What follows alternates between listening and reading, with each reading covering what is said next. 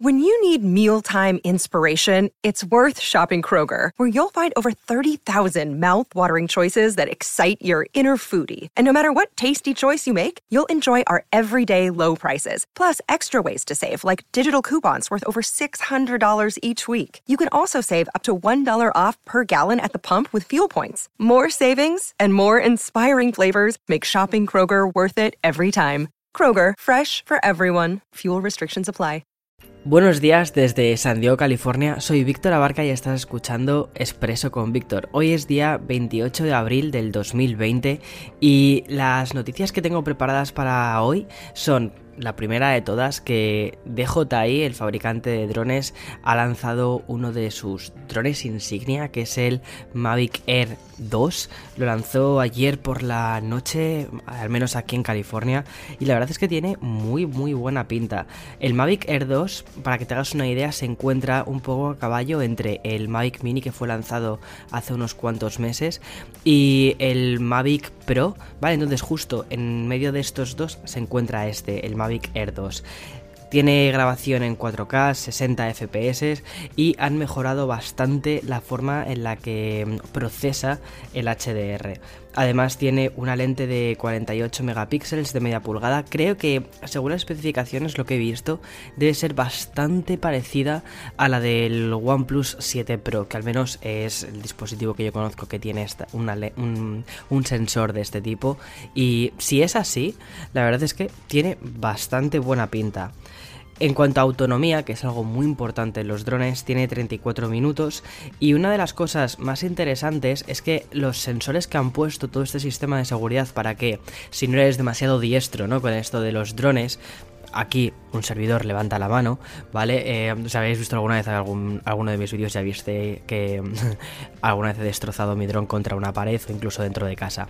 Entonces, esto que te voy a contar está bastante bien. Tiene sensores en la parte delantera, también en la trasera y en la parte inferior. Una de las cosas interesantes en cuanto a sensores que los han puesto eh, en la parte trasera, porque muchas veces, algunas veces las colisiones que, que suelen suceder es porque Em, movemos el dron hacia atrás y ahí es cuando se, nos, se nos va el mundo porque al final tu cabeza como que se vuelve un poco loca y ahí terminas chocando el dron con algo. Así que creo que me parece una muy buena adición a este dron que no es tan grande como el Mavic Pro. El precio 799 dólares aquí en Estados Unidos es con el precio con el que parte y mm, al final terminas comprando el resto de accesorios, el pack completo cuesta 988. Lo positivo de todo esto, además de este pack, me parece una cosa muy interesante, es que han incluido los filtros ND. Los filtros ND, para que te hagas una idea, a mí me parece que son imprescindibles en cuanto a los drones, porque muchas veces cuando estás volando a una, o sea, a más altura, em, el tema de llevar un filtro ND lo que te hace es que, por ejemplo, este efecto, como quien dice, HDR, ¿vale? O sea, aquí una persona experta en fotografía va a decir, Dios mío, Víctor, pero para que te hagas una idea, lo que hace es que eh, recoge mejor los colores porque le pone una serie de filtros a la luz y entonces Em, bueno, es una cosa, son como para que tengas una idea, el ejemplo perfecto es ponerle unas gafas de sol a tu dron. Ya está, súper necesario y más cuando llevas el dron un poquito, un poquito más arriba. Que a veces estás al ras, bueno, no al ras del sol, pero tienes esa especie de líneas que muy típicas de los drones y me parece que es algo imprescindible. Y bien, como la intención de este podcast es que sea únicamente de 5 minutos y ya veo que me estoy pasando, es que Víctor no se me puede poner un micro delante esta es la segunda, este es el segundo episodio, entonces permíteme que a veces eh, vaya, vaya cogiendo viejos hábitos de Café con Víctor, que bueno, ese será mi podcast de los domingos, ese no, no me lo pierdo por nada del mundo. Y bien, por último, eh, hace unas horas publiqué el análisis del iPhone SE, aunque fue presentado hace ya casi dos semanas, o semana y pico. Bueno, para mí esto sí, para mí esto es noticia porque, oye, primero, uno, creo que si te gusta la tecnología deberías ver ese, ese vídeo.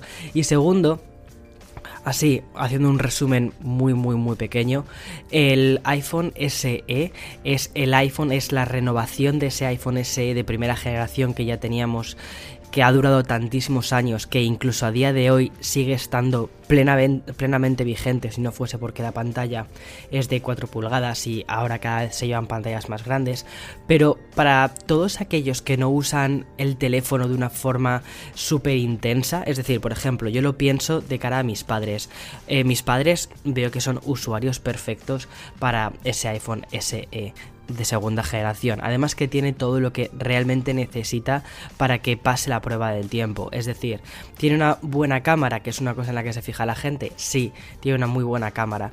Tiene un sistema operativo que ya conocen, sobre todo si vienes de un iPhone antiguo. Sí, va a recibir actualizaciones durante me atrevo a decir incluso 4 o 5 años mínimo. Sí, 4 yo creo que sí, vamos. O sea, podría poner la mano en el fuego. Y mm, lo interesante también es que tiene un procesador, que en este caso es el A13, que es el mismo procesador que llevan los iPhone 11 Pro. Y esto dirás, vale, ¿para qué quiero tanta potencia de procesador con un teléfono que realmente tiene una pantalla de 4,7? Pues mira, realmente porque el procesador no solo sirve para jugar juegos, este teléfono no está pensado para el chaval que, está, que, quiere, que quiere comprarse un teléfono para jugar a videojuegos. Si buscas eso, no lo, no lo vas a encontrar aquí porque al final estás pensando en que quieres otro tipo de formato. Este no es el formato pensado para ti. Este procesador lo que hace es que al final la prueba del tiempo, es decir, que tu móvil siga funcionando bien durante mucho tiempo y funcione de una forma fluida, eso lo hace todo el procesador. Además que también utiliza otras cosas, por ejemplo, el uso de la batería, o sea, el A13, por ejemplo, una de las cosas que hace es mejorar el, eh, la autonomía, porque es un procesador que está muy pensado, mejorar muchísimo toda esa parte.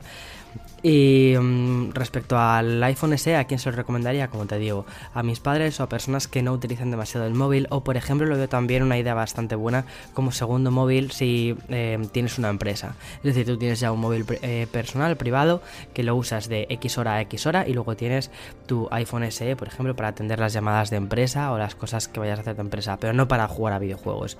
Ya está. En fin, esta, este par de cosas eran las que te quería comentar día 2 del podcast de Expreso con Víctor y nos vemos mañana con más.